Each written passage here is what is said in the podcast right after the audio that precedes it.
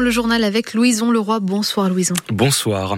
Les 32 départements dirigés par la gauche annoncent qu'ils n'appliqueront pas le durcissement des conditions de versement aux étrangers de l'allocation personnalisée d'autonomie prévue par la nouvelle loi immigration adopté hier à l'Assemblée nationale par 349 voix pour, 186 contre. Après passage en commission mixte paritaire, le vote à l'Assemblée s'est fait sans les voix de nos trois députés nationalistes du groupe Lyot. Ils se sont abstenus. La veille, il demandait le retrait du texte et sa remise en chantier, jugé trop droitisé après son passage en commission. Jean-Félix Aquaviva, le député de la seconde circonscription de Haute-Corse, s'est abstenu. Il justifie sa position au micro d'Hélène Battine.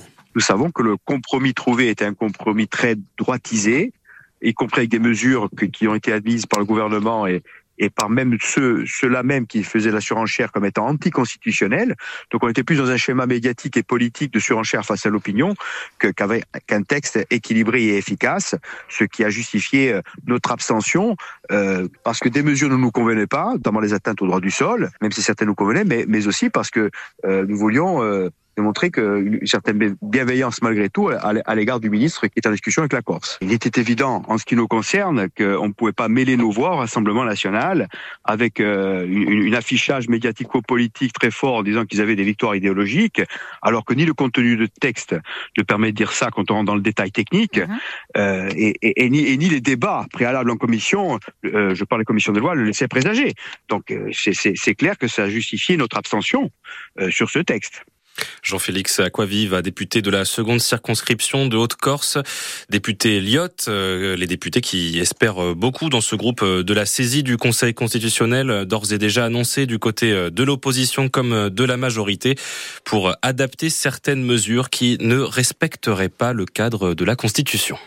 Dans ce contexte national pour le moins trouble, marqué par une crise politique que le gouvernement peine à masquer, les secousses du projet de loi immigration auront-elles des conséquences sur le processus d'autonomie de la Corse? Question posée à Marie-Antoinette Maupertuis, invitée ce soir de Contraste ou l'émission politique de France 3 Corse via Stella en partenariat avec RCFM et Corse Matin.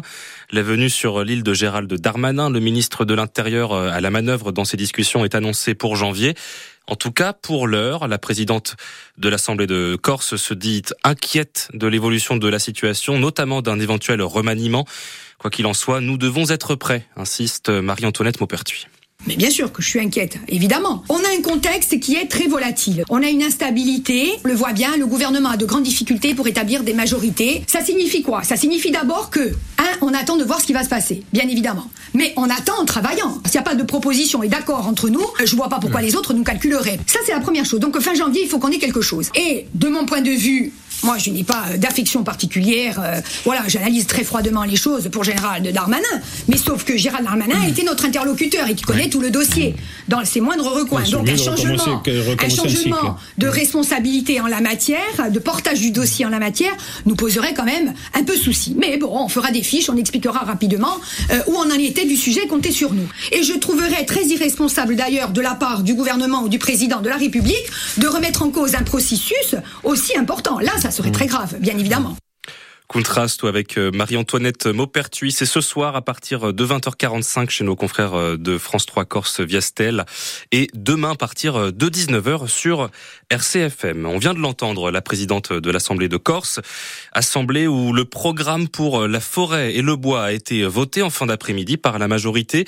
Les groupes Corinne Front et Avancemo et Josefa Giacometti, qui a dénoncé une feuille de route indigente, se sont abstenus alors que la droite a, suivi le panache blanc de la majorité territoriale. Fapopoulinsem, la droite a, proposé un amendement validé demandant une étude sur les moyens avant le transfert de compétences à la collectivité.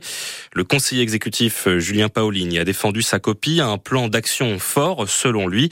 Il a annoncé que le budget sera d'ores et déjà doublé pour la forêt et le bois, soit 8 millions d'euros annuels contre 4 actuellement. Le rapport prévoit en outre cinq grands axes pour relancer la filière, mais aussi la lutte contre les incendies et définit 26 fiches action pour gérer les 500 000 hectares de la forêt insulaire.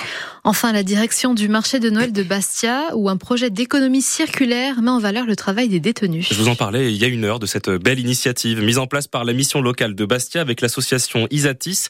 Objectif numéro un, récupérer puis revendre des meubles et de l'électroménager à bas coût. C'est utile pour les jeunes et les plus précaires dans leur accès au logement. Objectif numéro 2, l'insertion professionnelle. Les objets sont rénovés et réparés par les détenus du chantier d'insertion du centre pénitentiaire de Borgo. Les meubles sont exposés dans un chalet du marché de Noël de Bastia. Donatien Traversini, le directeur adjoint du centre euh, pénitentiaire de Borgo, détaille cette démarche au micro de Camille Parsi. Alors c'est une initiative euh, à la base qui a été euh, sollicitée par la mission locale de Bastia suite à une visite de sa directrice donc, qui a visité la prison lors du conseil d'évaluation il y a quelques semaines de ça. Le chef de détention lui a montré euh, notre atelier d'insertion et elle s'est mise en relation donc, avec l'association Isatis qui est avec nous qui travaille donc, dans nos murs depuis le 6 avril 2021 en tant que structure implantée en milieu pénitentiaire visant à l'activité économique. Donc en quelques mots, 10 détenus qui travaillent au quotidien, 5 le matin, 5 l'après-midi. Des meubles sont livrés, donc des meubles en état vétustes, réhabilités par les personnes détenues et sont mis ensuite en vente directement à l'association Installe-toi qui est à Fouriane. On a toutes sortes de meubles différents, que ce soit de la déco ou de l'ameublement de maison, des choses donc, qui rappellent Noël et euh, à des prix donc, qui sont euh, particulièrement attractifs. L'objectif pénitentiaire, donc, c'est de faire connaître le travail des personnes détenues. Voilà, c'est de montrer également qu'en prison on fait des belles choses et qu'on sait aussi sortir donc, de nos murs pour le montrer à la société civile. Voilà, le chalet de l'association